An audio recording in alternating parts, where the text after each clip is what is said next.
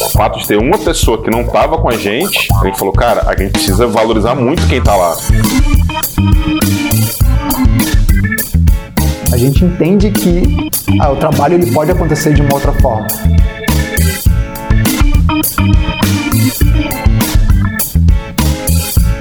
A gente conseguiu masterizar bastante coisa, principalmente na parte do trabalho remoto.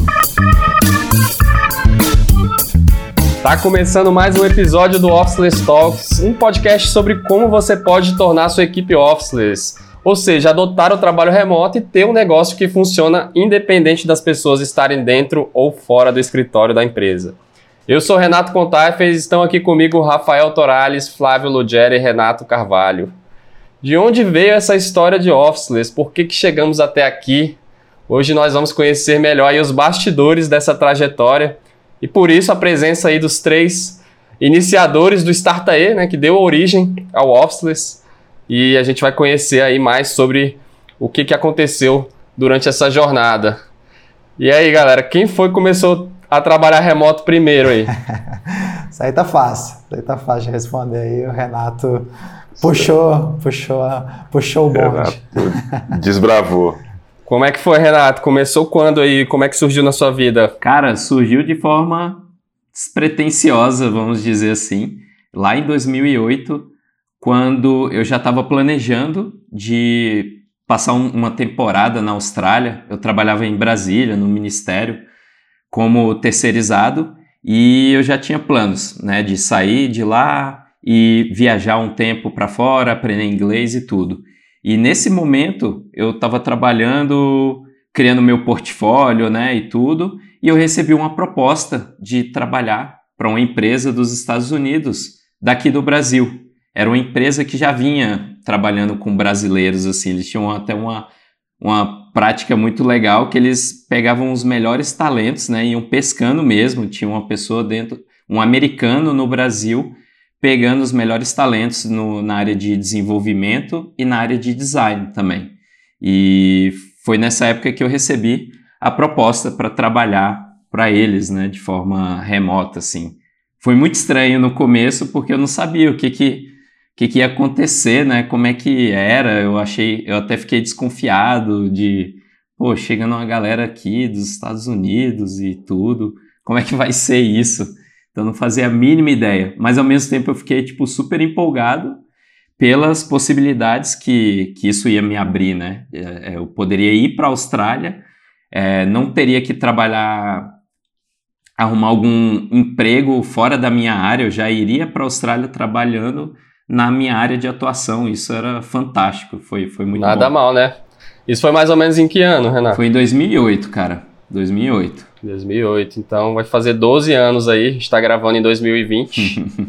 e aí você puxou o Rafael depois junto. Exato. É, eu acho que tem uma, tem uma parte engraçada aí de toda essa história, né? Porque o Renato comentou que a gente que, que ele trabalhou no ministério, mas a verdade é que nós três aqui Exato. a gente trabalhava nesse ministério, foi até onde a gente se conheceu e a gente começou a trabalhar junto, né? A gente trabalhava ali na área de web desse ministério, fazendo os portais, fazendo os sites.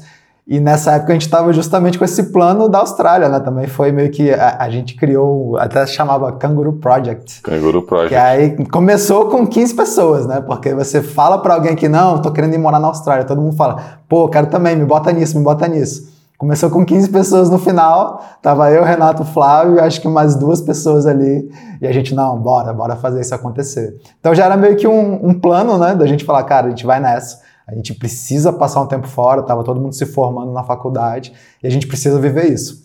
Agora, como que a gente ia viver isso? A verdade é que a gente estava indo na louca, né? A gente ia para a Austrália e falou, cara, lá a gente se vira, lá a gente vê o que vai acontecer. E acabou que o Renato, nesse meio do caminho, já foi com essa proposta, o que facilitava muito, né? Porque em vez de você chegar lá, ter que procurar um trabalho, alguma coisa assim, a verdade é que ele já tinha um trabalho, já recebendo em dólar, que ele poderia estar na Austrália, no Brasil, enfim.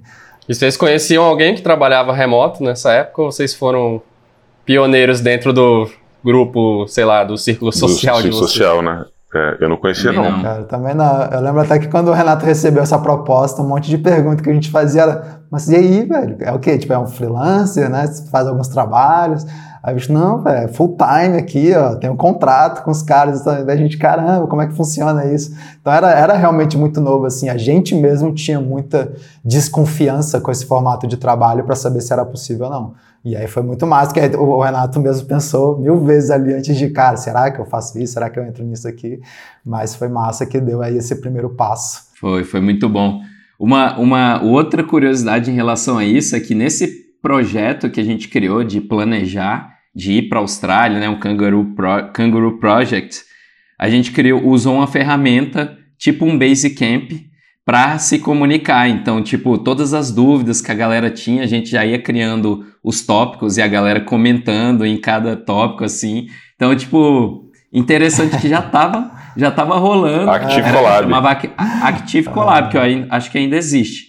Era tipo um Basecamp. Então, criava os tópicos, tinha uma parte lá de... Nem sei se tinha chat, era mais tópico mesmo e a gente ia aprofundando em todas as dúvidas que a gente tinha. Então já começou a rolar uma, uma forma de comunicação assíncrona interessante já, naquela é, época. Já era comunicação Verdade, né? assíncrona, né? remota, né? Muito, muito engraçado.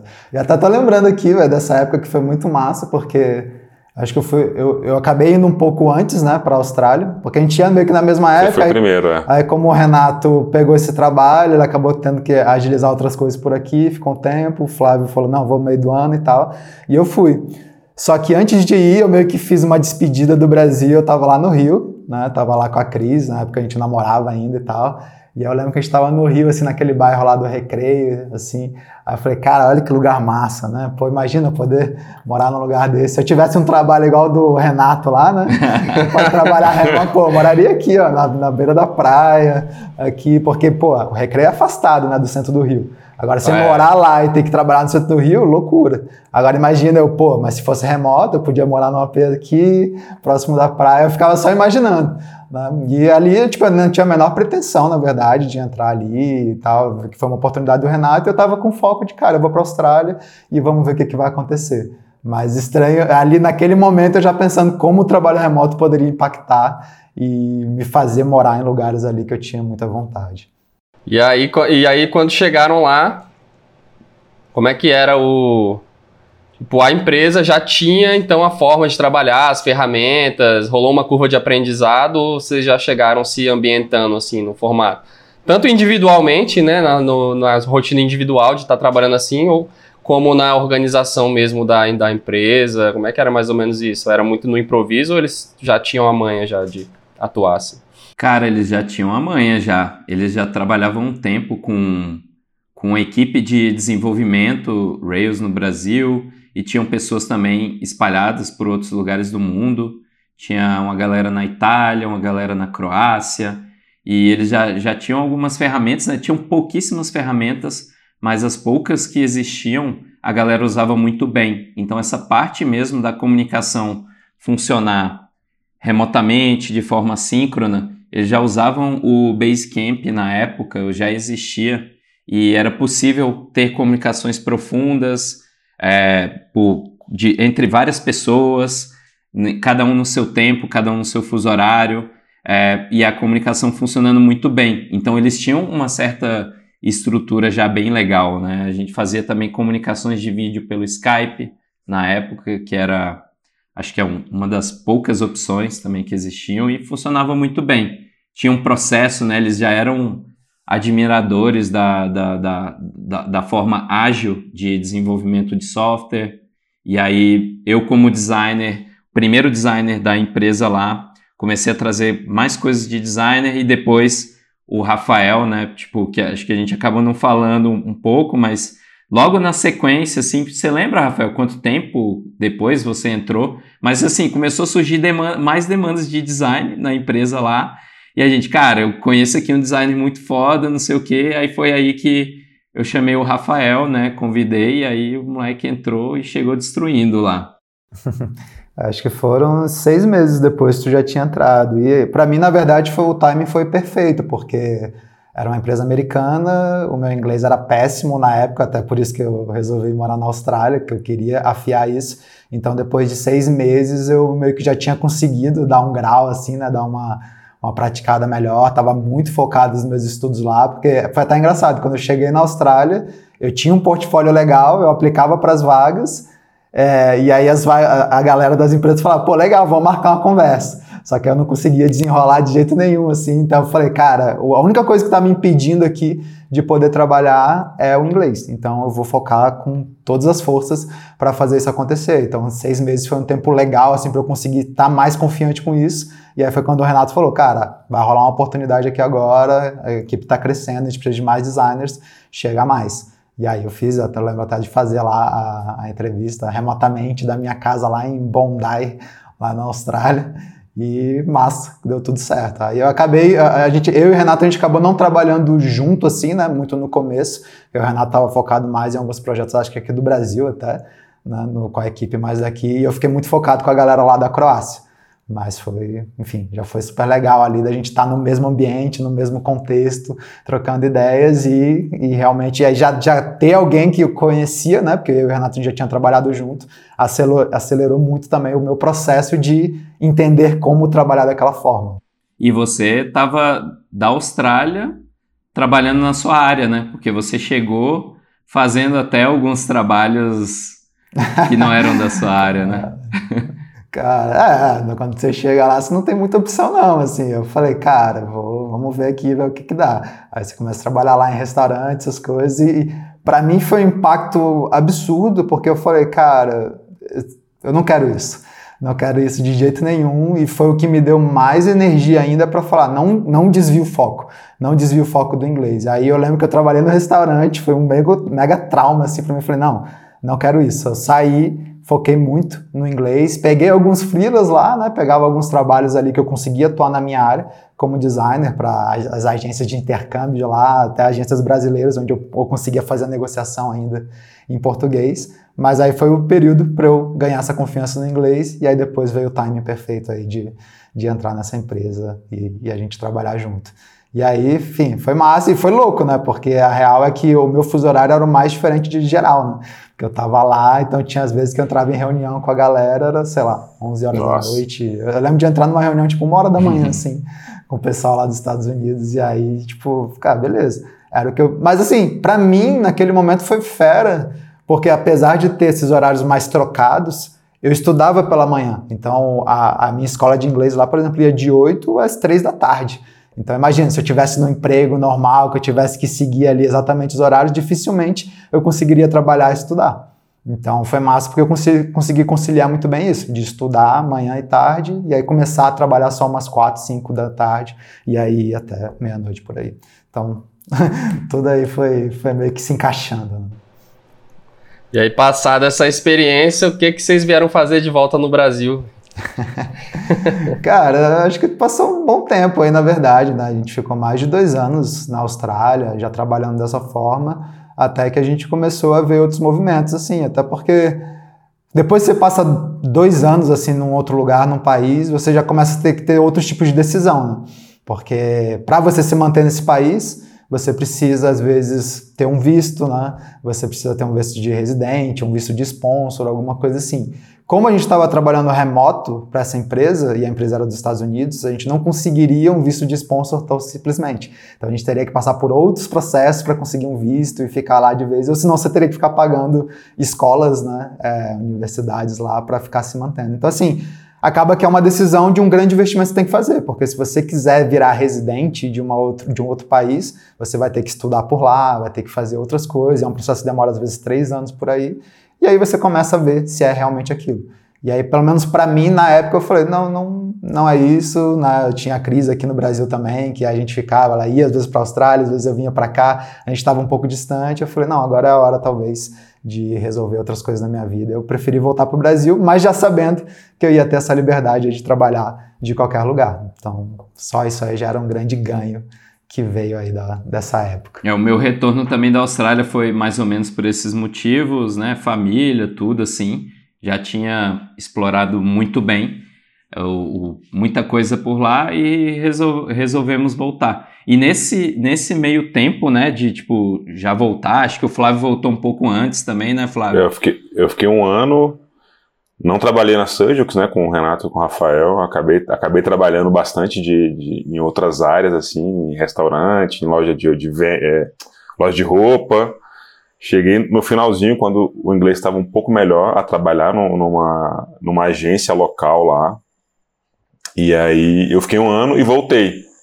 E nessa volta a gente se reconectou, né, assim, é, por meio de um, de um projeto que a gente, a gente sempre, sempre teve, assim, até, até antes de ir para a Austrália, né, essa vontade de abrir um, criar um produto próprio, criar uma, uma a gente nem sabia que era startup na verdade, né, velho? A gente falava, cara, a gente precisa criar um, criar um produto, criar um produto.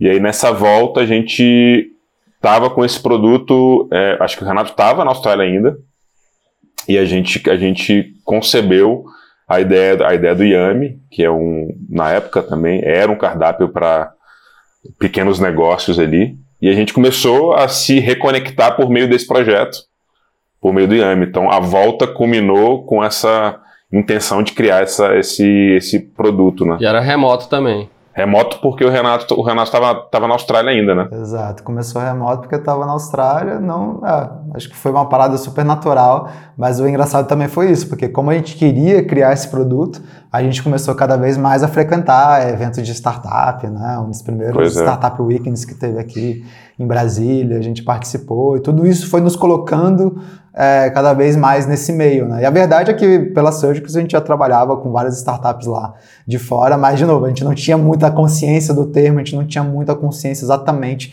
do como funcionar cada uma das coisas, até porque a gente estava ajudando outras empresas a fazer isso, executar os projetos dela, a gente fazia muita parte de design ali, junto com o time de tecnologia, mas uma coisa é você prestar esse serviço, né, na, na época, da forma que a gente prestava, outra coisa é você ter uma startup, rodar uma startup, pensar no negócio, etc. E aí quando a gente começou a querer criar o nosso próprio produto, a gente entrou muito nesse mundo e aí começou a realmente entender como tocar um negócio digital, né? não só como fazer o design disso, só a programação, mas cara, como é tocar um negócio digital. E aí, vivendo muito isso, foi até de onde surgiu a ideia da gente abrir o Startae, né? E começar a ajudar aí várias outras startups, que aí já começa a vir num outro capítulo aí dessa história. Mas aí vocês já, é, vocês já se consideravam officeless, assim, como é que, como é que surgiu esse, é, esse termo aí do officeless nessa época, já fazia parte aí, ou isso veio só depois? É, o termo officeless é engraçado, né? Ele, acho que a primeira vez que apareceu esse termo assim entre a gente, né, pelo menos, foi quando eu tinha acabado de voltar da Austrália, é, a gente estava montando um time é, para essa empresa aqui no Brasil até. Então a gente estava contratando designers e programadores aqui do Brasil para trabalharem também para essa empresa. A gente começou a cada vez se envolver mais, né, assumir cargos de liderança nessa empresa e a gente começar a montar os nossos próprios times. E aí eu lembro que nessa época eu fui convidado para dar palestra num evento aqui de Brasília que chamou Sobuco. E aí era para falar sobre a nossa experiência trabalhando remotamente, né? Já era algo novo ali e a galera queria ouvir um pouco mais sobre isso. Aí eu, cara, nunca tinha dado uma palestra na vida. Falei, meu Deus, e agora? Tá, mas vamos lá, vamos compartilhar. O mais importante é passar a mensagem aí. E aí quando eu fui dar o nome da palestra, aí o nome era Officeless é, Arte do Trabalho Remoto, alguma coisa assim. Primeira coisa que veio na cabeça, falei, cara, Officeless Arte do Trabalho Remoto. E aí foi é engraçado, essa palestra tem no YouTube, mas tá no procura, YouTube aí, não procura. É só buscar Office. Primeira Rafael Torales não Office. ó, não vai, é, Office Outra versão do Rafael. Cara, é engraçado, 20 quilos mais mais pesado, nunca tinha subido num palco na vida, nervosão. Mas, enfim, ali a gente já estava compartilhando um pouco a forma que a gente trabalhava. E aí ficou, né? Ficou essa palestra aí mas aí depois a gente começou, né, tem um outro projeto que veio na sequência, que é a Super Quadra, que é onde a gente começou já a compartilhar a forma que a gente trabalhava em vários âmbitos, né? Design, de programação, como é que a gente fazia o front-end, como é que a gente ajudava as startups a pensarem no, nos negócios. E um dos cursos lá dentro também já, já se chamava Officeless, que era onde a gente ajudava a galera a ganhar essa skill, né? Essa habilidade de trabalhar remotamente.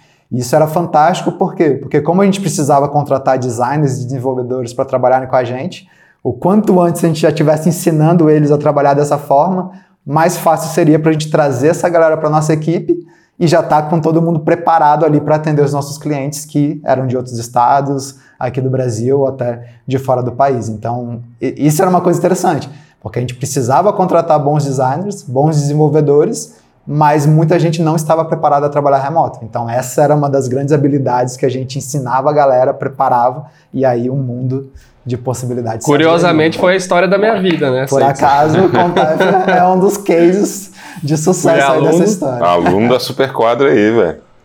E hoje estamos aí.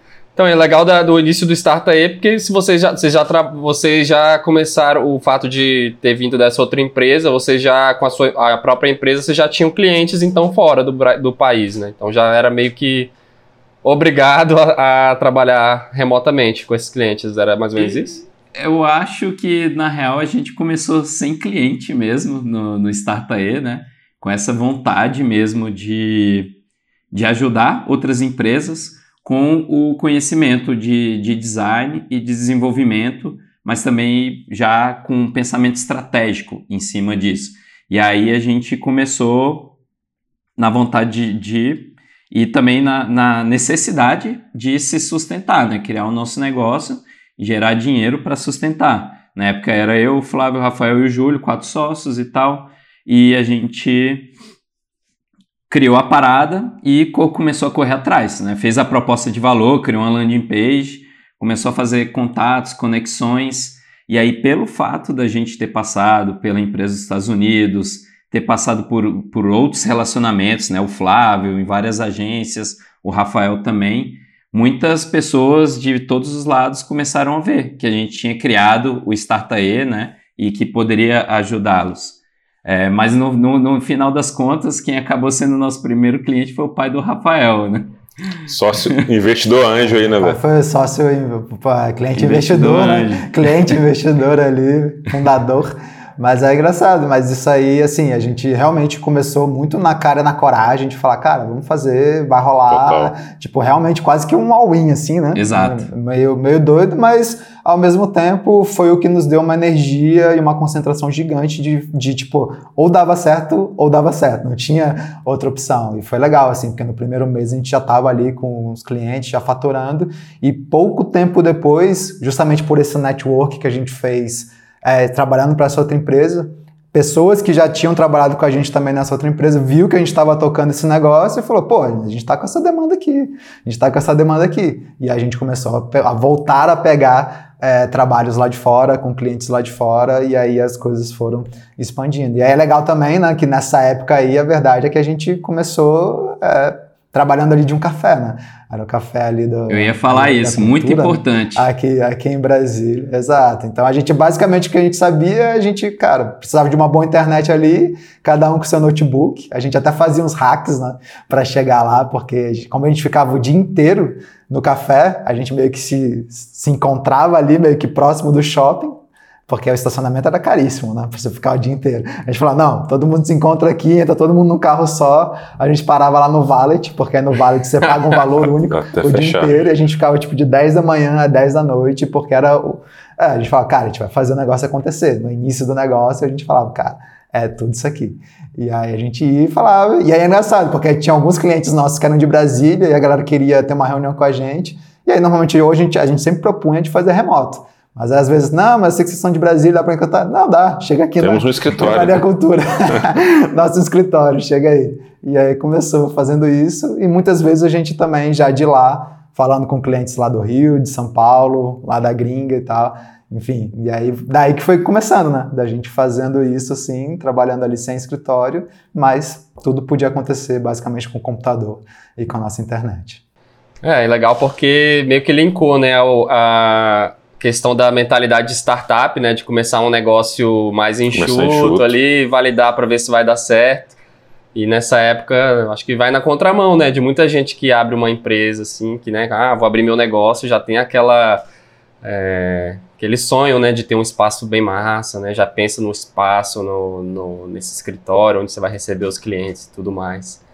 Então, ah, não, a, a, gente, a gente caiu nesse erro aí, né, na real, tá? Porque quando a gente começou a, a, iniciar o, o escritório da Surgicals no Brasil. A primeira coisa que eu e o Renato a gente fez foi, e aí, onde é que vai ser o escritório? Vamos procurar. Aí arrumou lá um escritório num lugar bem no centro da cidade, um prédio que tinha acabado de ser lançado, todo negócio. Aí a gente chamava a galera para trabalhar com a gente lá, e a galera, pô, não, véio, mas eu vou trabalhar hoje aqui de café. Não, vou trabalhar de casa. E a gente lá, pô, mas a gente está investindo num lugar aqui legal para reunir a galera. Pô, não, mas eu fui trabalhando aqui. A gente já começou ali, né? A gente, porra, Tapa tá na cara ali, num né? lugar aqui, mas a galera já, já, já trabalhava remota. Por que, que a gente agora vai ficar juntando a galera para fazer isso, né? Então ali a gente já começou a ver, tipo, a gente está investindo uma grana nesse escritório aqui e a real é que a galera não tá vindo não. Será que a gente realmente precisa disso?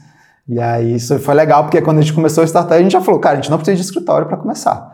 Bora aqui, café, tá de boa e tal. Aí uma hora lá a internet começou a ser um problema pra gente, né? Porque ela começou a não aguentar tão bem para as nossas ligações. Aí a gente começou a fazer o cálculo um pouco mais ali de quanto que a gente gastava, de um cafezinho, de a, a, se alimentar no shopping frequentemente, coisas assim. A gente falou, ah, hum, talvez se a gente tivesse um espacinho agora, é, sairia um pouco mais barato do que a gente tá todos os dias indo pro café.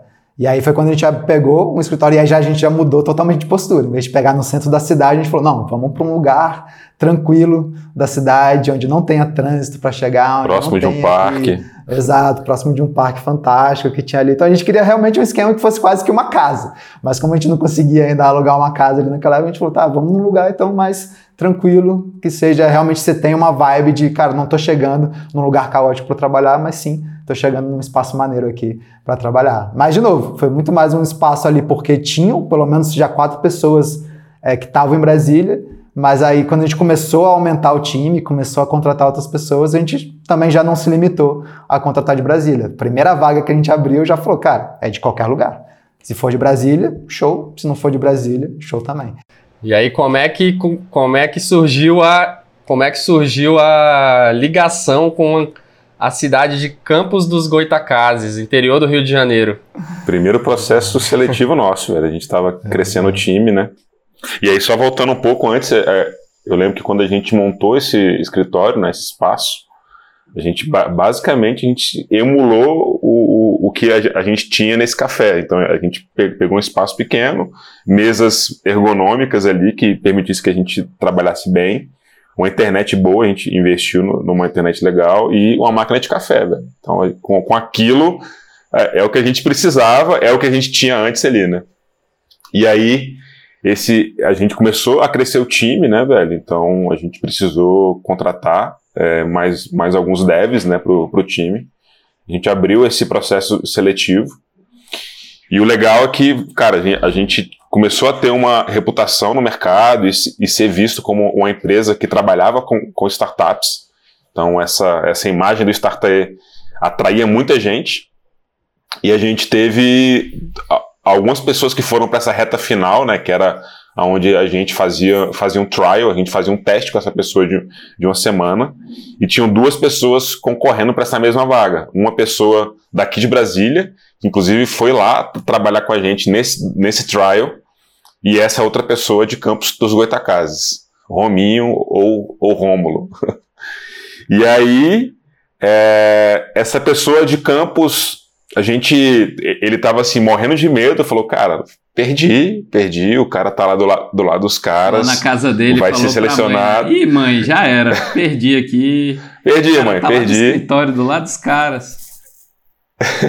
e por um lado, ele, isso, o fato dele, dele saber que esse concorrente dele estava aqui do nosso lado, né, trabalhando literalmente do nosso lado, fez o moleque se esforçar muito mais e se fazer presente muito mais. Então ele, cara, investiu numa comunicação, mesmo estando a quilômetros de distância da gente, ele percebeu o valor da, né, que no trabalho remoto a gente fala, cara, se faça presente, comunique além do que você precisa. E ele se comunicou muito mais do que esse outro cara que estava do nosso lado ali. Porque a gente, dentro do Startup, é cada um com seu fone, a gente ali conectado, sacou? E, e o Rômulo estava lá, se fez muito mais presente e ele acab acabou en entrando por essa por essa é, essa habilidade, né? Então assim ressaltou essa habilidade dele, essa essa essa prática dele com o trabalho remoto.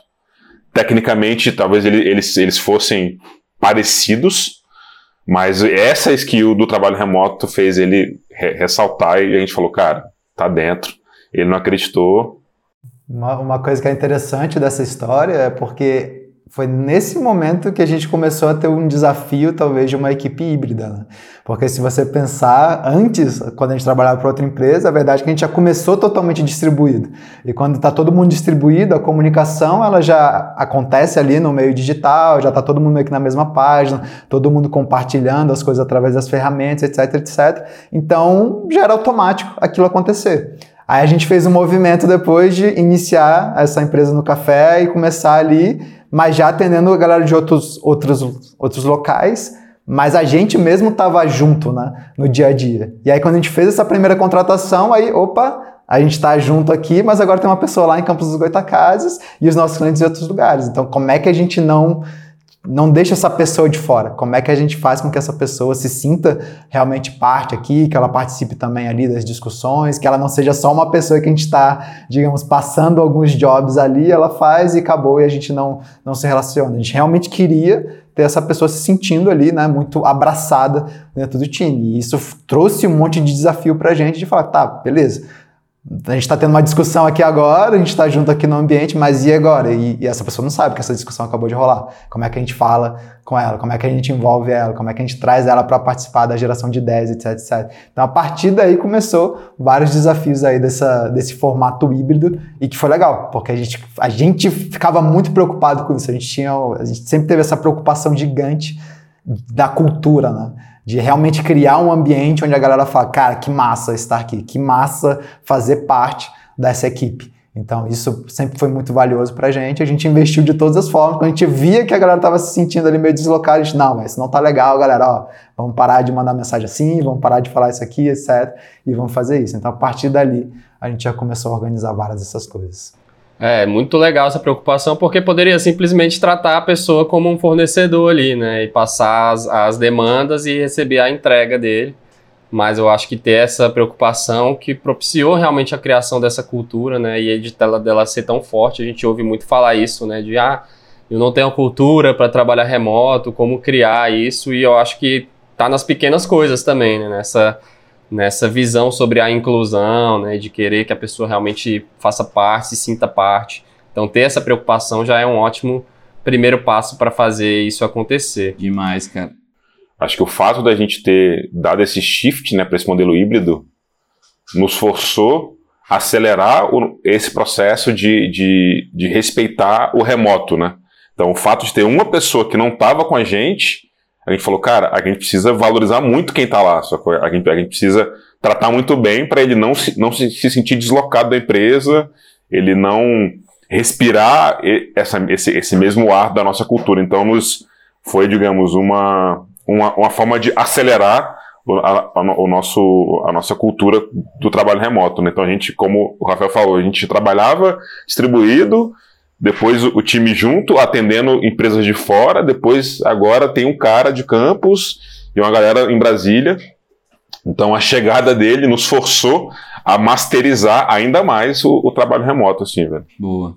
E tinha uma outra parada que eu queria ressaltar em relação ao startup como um todo, que essa é isso aqui que a gente está falando, a preocupação com a cultura e a preocupação de não repetir os mesmos erros que a gente viveu passando por outras empresas, sacou? Tanto na parte do governo, sacou? Que ali onde a gente trabalhou, que rolava muito microgerenciamento, galera passando por trás das mesas toda hora para fiscalizar, bloqueando site que a gente podia acessar, agência, sacou? Que contratava, demitia do nada, assim, não tinha nenhuma preocupação com as pessoas. Então a gente via muita coisa errada e passou por muita coisa assim que a gente não curtiu e a gente falou, cara, não vamos repetir isso na empresa que a gente está criando. Vamos investir bastante na cultura. E foi aí, cara. A gente investiu também. Desde estudamos bastante, né, né? Bem na época lá, uma, um, um, um, cara que inspirou a gente bastante foi o Simon Sinek, com aquele livro Start with Why. Então a gente investiu em encontrar o nosso propósito, investiu em, em várias coisas ali, quais são os nossos pilares, mas não pilar de, de, de da empresa de escrever na parede. pilar de tipo práticas, coisas que a gente já praticava desde que a gente começou a Startae, os os iniciadores, né? O que que a gente praticava que a gente pode transformar isso e que são coisas legais que a gente pode tentar embedar isso na cultura e ao trazer novas pessoas elas possam respirar um pouquinho disso. Então rolou muito investimento, muito além. A gente poderia simplesmente crescer a equipe e tratar a galera como fornecedor, freelancer, mas a gente optou por não fazer isso. Eu acho que foi um investimento muito maior e até tipo de a gente poderia estar tá pegando mais dinheiro para a gente né, na hora de compartilhar a distribuição de lucro, a gente pegava boa parte disso e só reinvestia na empresa, na cultura da empresa. É uma coisa que não é tão comum né, de você ver por aí. E eu acho que é por isso que a gente conseguiu masterizar bastante coisa, principalmente na parte do trabalho remoto, criar uma cultura massa, independente de, de um escritório. Eu acho que esse, esse é um ponto essencial, assim, né? A gente, o trabalho remoto funcionar bem, a gente, precisa ter um, uma relação de confiança, né, com as pessoas. Então, a, a gente sentiu na pele o que é o antitrabalho, né? Então, é lidar, como o Renato falou, com microgerenciamento, no, no mundo das agências, é, as pessoas serem descartadas, né? Quando se perde uma conta, transparência zero, né? As pessoas não, não sabiam quando que elas iam continuar ou não. E a gente falou, cara, a gente vai abrir uma empresa onde a gente vai trabalhar com pessoas que a gente go gosta de conviver, que são amigos, né? Que são pessoas próximas.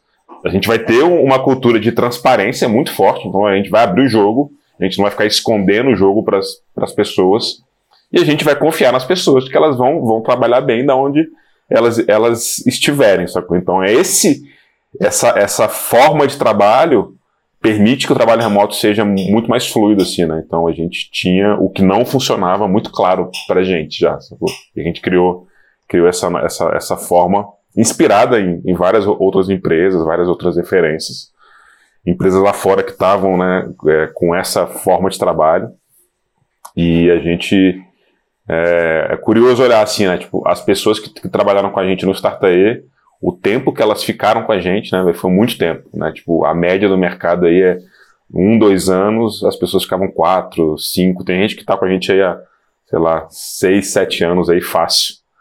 Então acho que é um sinal de que a cultura é o que é o que mantém as pessoas, o propósito muito claro, né? A pessoa saber pelo que, que ela tá lutando ali, né? Então, é, é, acho que esse investimento na cultura está no cerne da questão aí. Só complementando aqui uma coisa interessante também, é porque a gente estava falando desse lance do que. coisas que a gente viu que não funcionavam bem, né, que a gente queria fazer diferente na nossa empresa. E, por exemplo, por mais que o trabalho nessa outra empresa que a gente fez também, né, na, na, na Surgex, é, trabalhando para lá, já, já nos trouxe muitos benefícios, por a gente poder trabalhar de qualquer lugar, por a gente aprender uh, como prestar o nosso serviço remotamente, como fazer tudo aquilo acontecer. A gente também, mesmo ali dentro, né, que já era um ambiente super legal, a gente via algumas falhas. A gente via principalmente essa falha de, talvez, de conexão mesmo ali da equipe. Porque, tipo, beleza, os projetos estavam saindo, todo mundo funcionando ali, fazendo o que tinha que ser feito, mas a gente não sentia aquele lance de, tá, cara, mas eu tô aqui com uma galera, né? Um grupo, esse grupo tá unido, né? A gente ter talvez conversas mais informais, né? A gente brincar um pouco mais ali também ao longo do trabalho, trocar outros tipos de ideia. Tudo isso era um pouquinho mais frio. Eu lembro que eu e o Renato a gente ficava tentando puxar né, essa parada. A gente, dentro do Basecamp, já tinha lá o Campfire na época, e a gente ficava lá mandando algumas coisas mais divertidas, né? A gente tentar criar um ambiente um pouco mais descontraído, mas ainda era uma coisa assim, um pouquinho mais fria. A gente falava, cara, mas isso é importante, porque é isso que vai também gerar essa conexão. Eu lembro que pô, a gente trabalhou mais de quatro anos para essa empresa e a primeira vez que eu fui encontrar com alguém da empresa ali que não fosse Renato presencialmente foi depois de três anos, três anos e meio, que a galera falou, não, vamos se reunir aqui em Salt Lake City, e aí, primeira vez que vai ter esse encontro. E, pô, mudou tudo. Depois que teve esse encontro, assim, tipo, tipo a relação foi para um outro nível da parada, mas a gente fica naquela, pô, precisou demorar tanto tempo assim para a gente fazer isso acontecer. E aí até no Startaí a gente já botou essa prática já desde o início de falar, pô, beleza, se a gente agora tem pessoas que não estão em Brasília, vamos de tempos em tempos juntar todo mundo, porque isso dá aquela reenergizada. Às vezes a gente, né, só de você conhecer a pessoa a coisa já muda, porque é aquilo. A gente conhecia o Rominho lá do, do monitor, né? A gente sabia a cabeça do bicho assim. Mas Sabe nem a altura da pessoa, né, velho? 50, 2 metros, sei lá. Então, é, quando você encontra presencialmente, só isso né, já muda, e é claro, a gente vai ter a convivência ali, a gente vai sair, vai tomar uma cerveja, vai tocar um violão, né, a gente foi para a chácara do Renato, né, na época, nesse primeiro encontro, então assim, foi irado, porque tudo isso foi gerando conexões, a gente falou, cara, a gente precisa fazer mais isso, a gente precisa investir nisso. E aí, pô, custa grana fazer isso? Custa, mas o retorno disso é até difícil mensurar, né? Porque isso gera uma conexão, isso gera realmente a galera abraçar a causa e querer fazer com que o negócio prospere. E aí a verdade é que, independente de onde a galera estiver, a galera vai falar, cara, não, mas a gente quer, a gente quer levar essa empresa para outro patamar, porque eu tô dentro dessa, eu tô nesse barco e a gente quer ver isso acontecer. Então é importante que a galera se sinta assim, né? Se abrace, abrace, né? Digamos, toda a causa ali, se sinta pertencente da empresa, porque aí, aí você não precisa, na verdade, cobrar nada, porque todo mundo quer que aquilo ali prospere.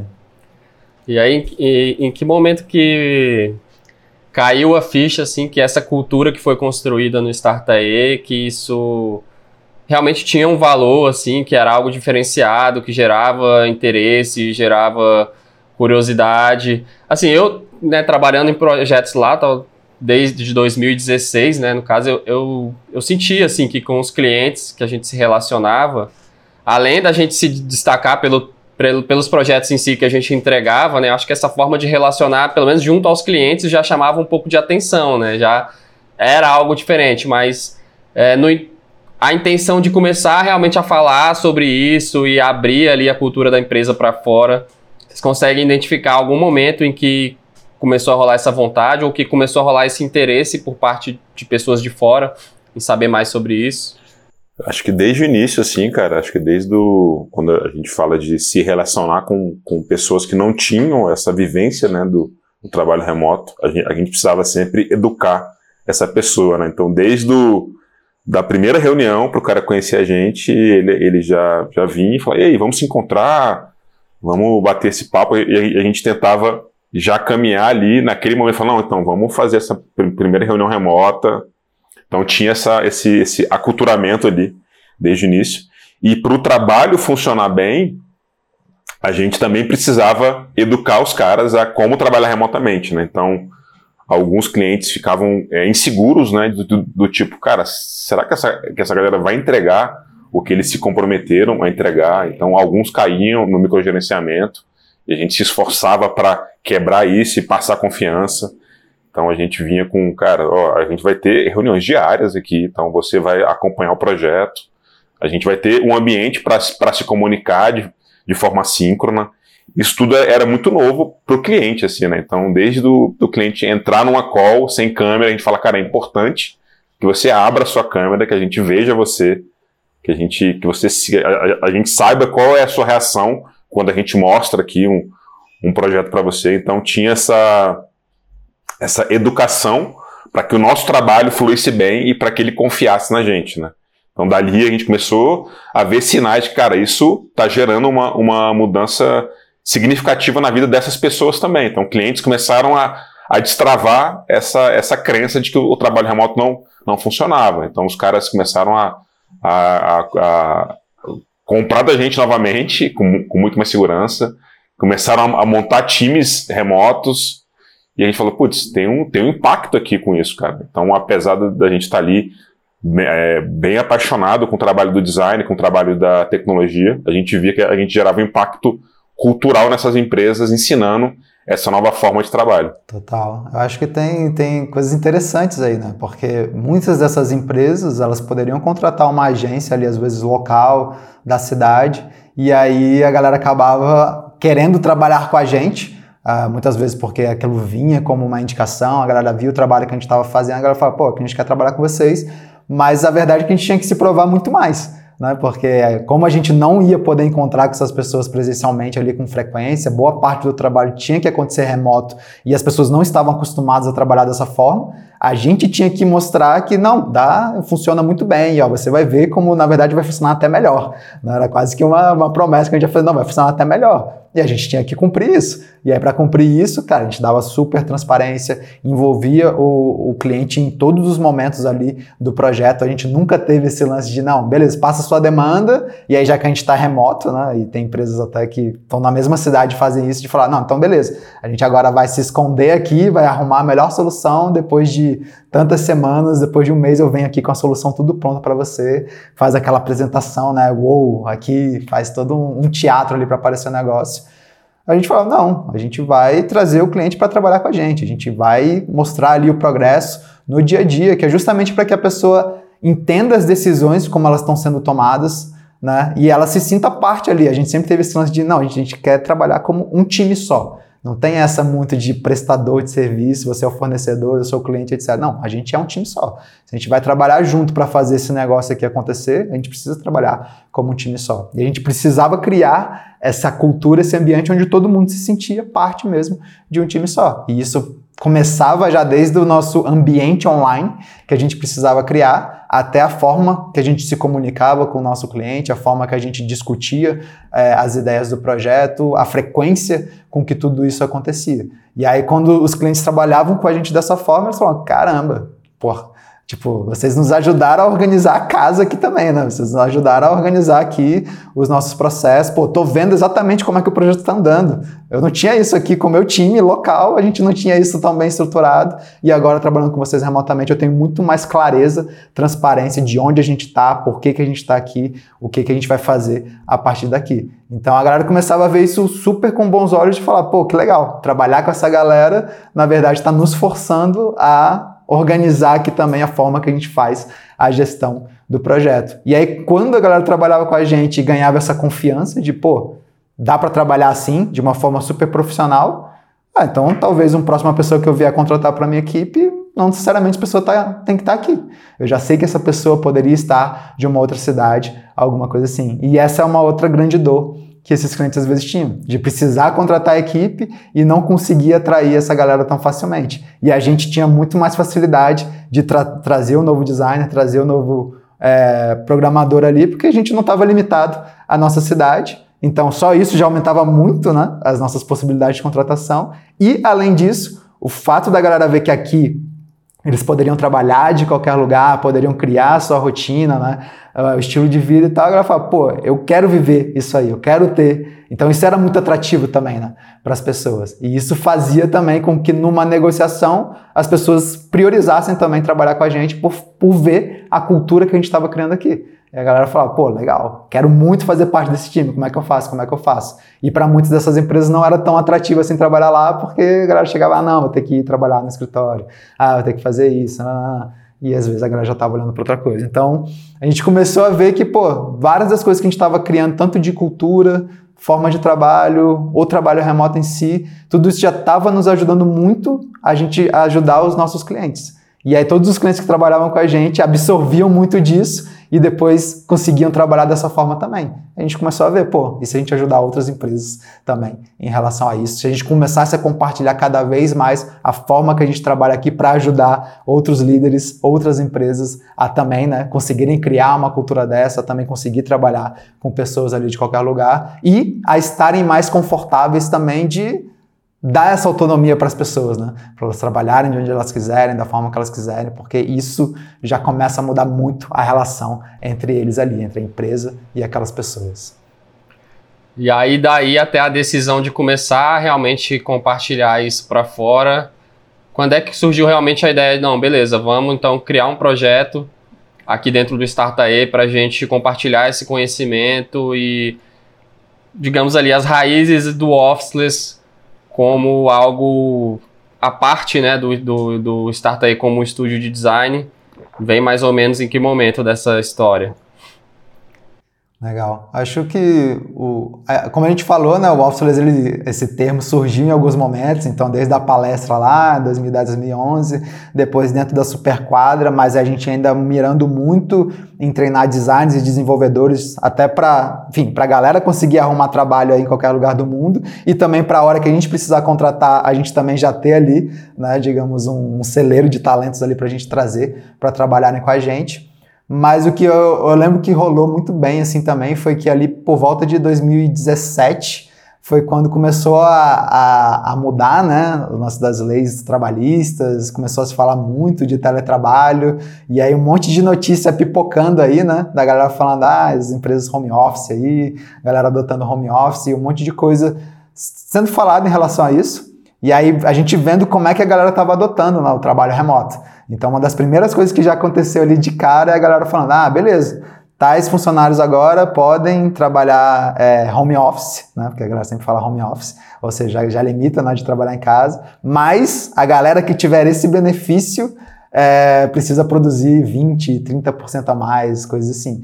E aí a gente, pô, a gente já trabalhava remotamente desde 2008, isso foi 2017, ou seja, quase 10 anos que a gente já vinha trabalhando dessa forma, a gente olhava aquelas coisas e falava, cara, não tá legal isso aí não. Tá legal não. Tá meio, tá, tá legal isso não. Tá meio, tá meio estranho. E a gente falou, cara, a gente não pode é, ficar quieto assim, né? Se calar. A gente trabalha há 10 anos quase é, dessa forma já. A gente já aprendeu um monte de coisa aqui, a gente já viu vários erros uh, que, a gente, que a gente mesmo cometeu, ou que coisas que a gente trabalhou nas outras empresas, viu fazer que não funcionava, a gente fala, cara, a gente, acho que a gente tem um atalho aí.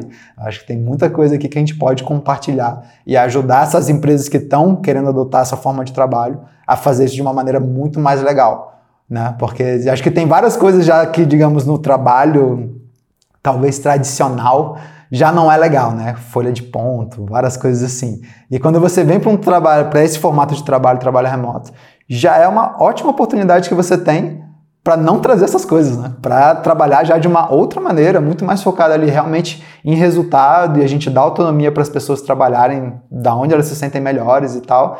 E aí se a gente começa a trazer, tipo, basicamente replicar, né, o escritório ali físico para algo virtual com todas as práticas, todas as coisas que já não são legais para cá, a verdade é que não vai funcionar muito bem. A gente vai só, digamos, poluir também esse formato de trabalho. Então a gente começou a compartilhar cada vez mais o que a gente trabalhava, da forma que a gente trabalhava, o que a gente acreditava, e isso foi muito legal, porque a gente começou, acho que uma das primeiras coisas que a gente fez foi um workshop, né?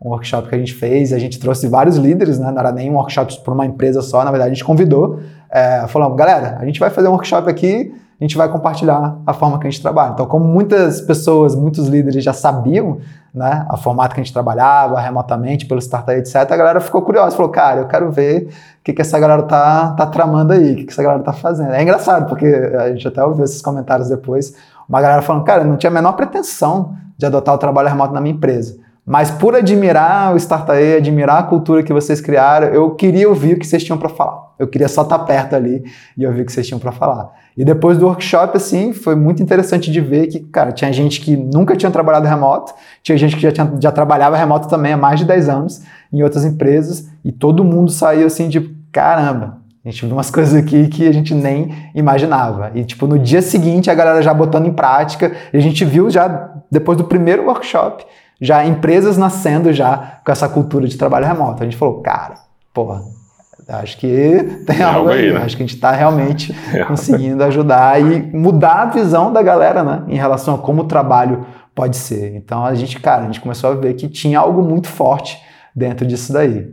Né? Mas, enfim, acho que muita coisa foi acontecendo né, a partir daí, até porque a gente foi fazendo os workshops e, e, e é engraçado, porque sempre que a gente fazia o workshop, a galera começava a dar os feedbacks pra gente. E aí eu lembro muito bem desse feedback, assim, que é, foi até um, uma pessoa aqui de Brasília, tem uma agência, então ele falou, cara, isso é, vocês estão fazendo, vocês não estão entendendo, saca? É, o, o impacto disso aí. Porque não é só a galera chegar e poder trabalhar remoto, né, etc, etc. Isso aí impacta uma sociedade. Porque se as empresas começarem a adotar cada vez mais isso, As pessoas vão poder trabalhar de outros locais, vão poder trabalhar mais próximo das, sua, das suas casas, por exemplo. Então, com isso, a gente diminui o trânsito, porque as pessoas não vão precisar ficar indo todos os dias, no mesmo horário, todo mundo junto para o mesmo local. Então, só isso você já distribui ali, já meio que é, você pode redefinir o desenho das cidades, você pode é, mudar completamente a forma ali, a produtividade da galera, porque a galera vai escolher trabalhar do local que a galera se sente melhor. Então, um monte de impacto que aquilo ia causando assim que muda a forma de trabalho, a gente não trabalhar mais né, também por hora ali, ponto necessariamente, a gente começar a já ter uma relação muito mais focada em resultado, é uma relação acaba que é muito mais madura, porque a gente está realmente vendo se a gente está atingindo as coisas que a gente quer, quer alcançar ou não, e não se preocupando com outras coisas que são muito menos importantes ali no nosso dia a dia. Então tudo a gente falou, cara, realmente a parada é, tipo, ele é um, ele não é só um workshop, né? Ele não é um projeto aqui, ele tem um potencial de impacto gigantesco. E aí que ele começou a tomar cada vez mais essa forma de movimento mesmo. A gente fala, cara, não, a gente precisa ter cada vez mais empresas, cada vez mais equipes, né, que sejam officeless, que adotem essa forma de trabalho, que consigam trabalhar dessa forma, porque se a gente conseguir fazer com que as empresas adotem esse formato de trabalho, Todos esses outros impactos aqui podem acontecer mobilidade, nas cidades, no meio ambiente, etc. Na forma de trabalho, a gente queria muito justamente isso, né? Mudar a forma que as pessoas ali se relacionam com o trabalho. Então, foi ali, foi um primeiro passo que a gente deu talvez de forma totalmente despretensiosa e foi legal, porque a gente começou a receber os feedbacks e ver cada vez mais o potencial de tudo isso. E é legal que as próprias pessoas também, não, não que tiveram necessariamente passaram por esse workshop, mas entrando no nosso site, né, a gente começou também a distribuir os adesivos e tudo. As próprias pessoas começaram a também se identificar e se intitular, né, como office, né? Ah, sou office também, eu trabalho de qualquer lugar e tudo. As pessoas meio que se apropriaram também desse termo. Acho que isso ajudou também a, a se tornar meio que uma causa, né?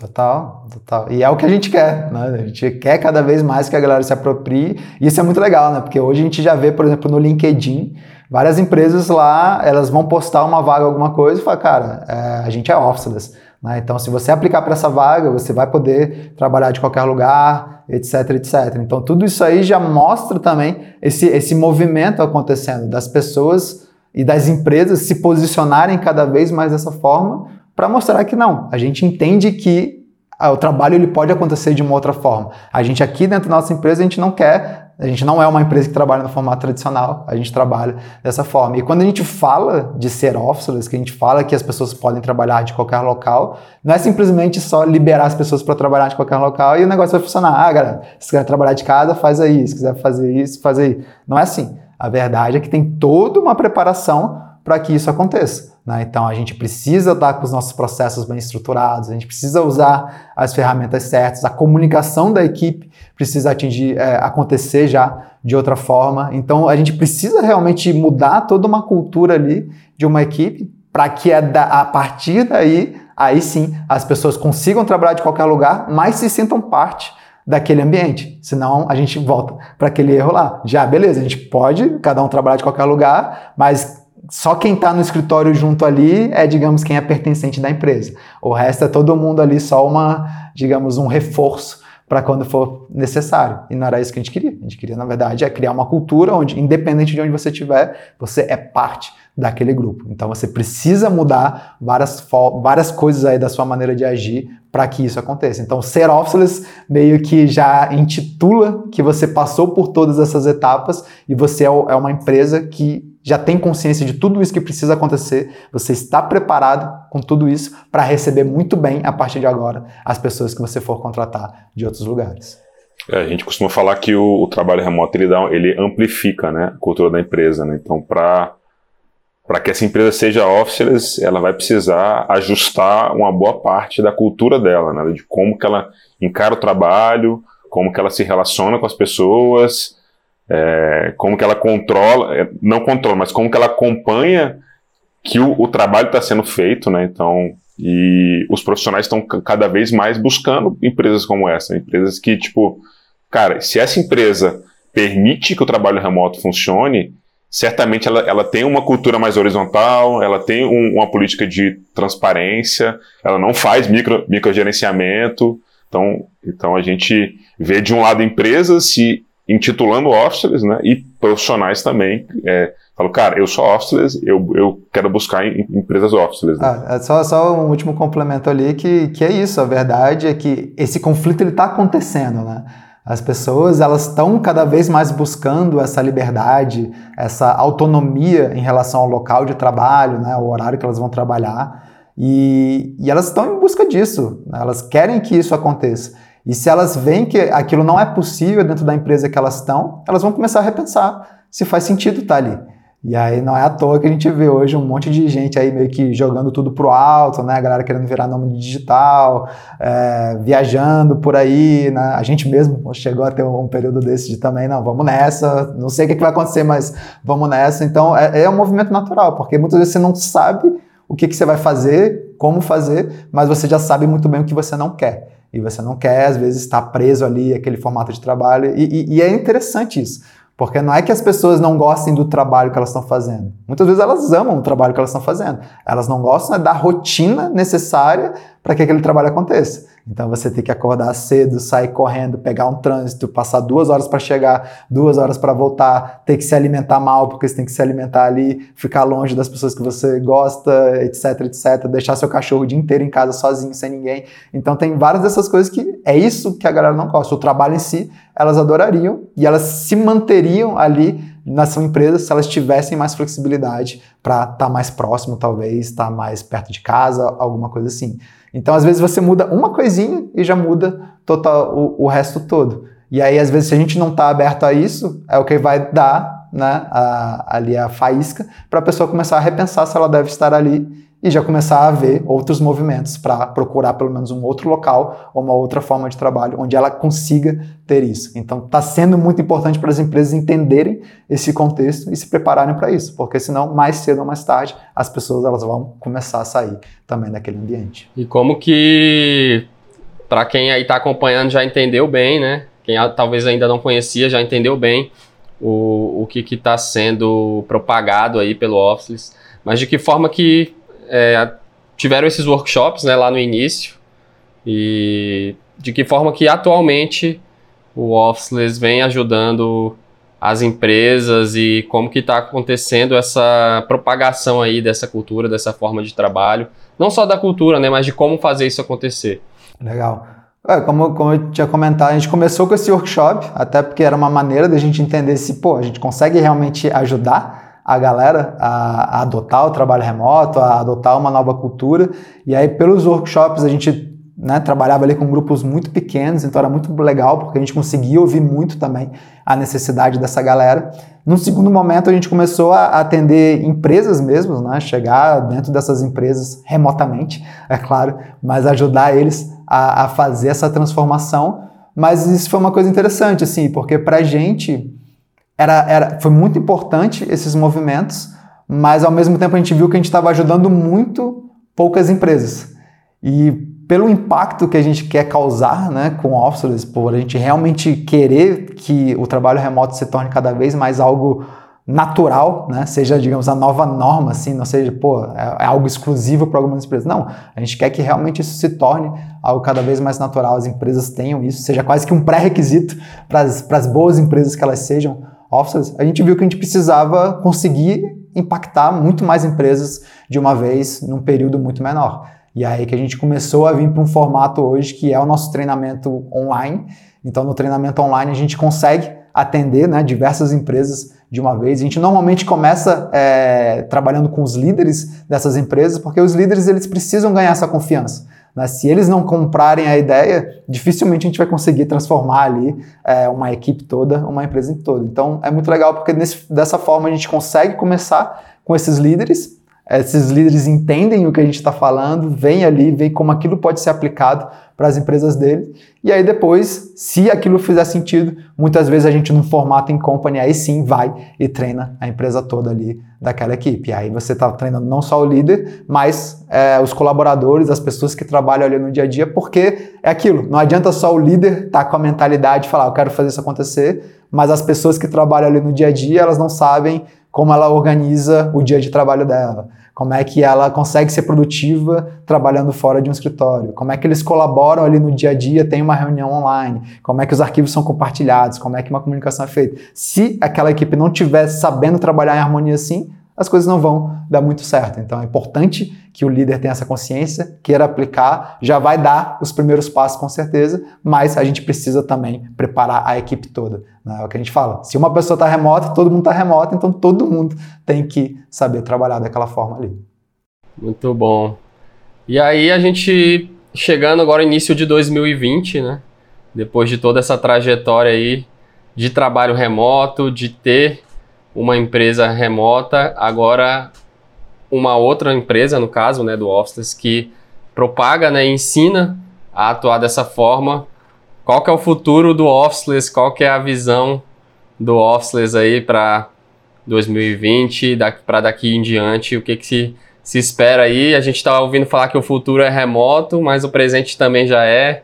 O que, que vem aí pela frente para quem está acompanhando a gente e tem essa curiosidade aí de saber mais. Sim, tem muito trabalho para ser feito, né, cara? A gente ainda vê muita, muitas empresas, né, até startups, empresas que estão trabalhando com inovação, mas com a cultura do passado. Então, mas ao mesmo tempo a gente vê muito progresso, né, e transformação. Esse processo do conhecimento está cada vez mais é, sendo mais distribuído o próprio Officeless mesmo, a gente está num nível de maturidade muito legal, tanto do, do, do, do, nosso treinamento, como outras coisas que a gente vem criando nos bastidores. E eu acredito que a, o nosso objetivo é realmente massificar essa transformação de, de, nas empresas né, e na vida das pessoas. A gente já falou aqui vários impactos que ser officeless ele causa né, na, na, na, vida das pessoas. Então a gente quer que mais empresas e pessoas respirem isso, que, que ganhem mais, mais tenham uma cultura mais leve, que tenham mais produtividade, mais resultados, que as pessoas que estão trabalhando dentro da empresa sejam mais saudáveis, né, estejam menos estressadas e tudo. Então, é, que elas conquistem essa liberdade de trabalhar de onde quiserem. Então, acho que um, um, uma visão que eu tenho é essa, assim, tem muito trabalho, muita coisa para ser feita, legal, muito impacto para ser causado nesse ano de 2020.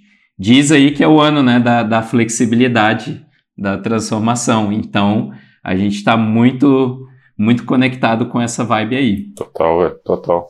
Eu acho que o, se fala muito, né, de empresas passando por um processo de transformação digital e para ela passar por um processo de transformação digital, ela precisa passar por um processo de transformação cultural, de olhar para o trabalho de uma forma diferente.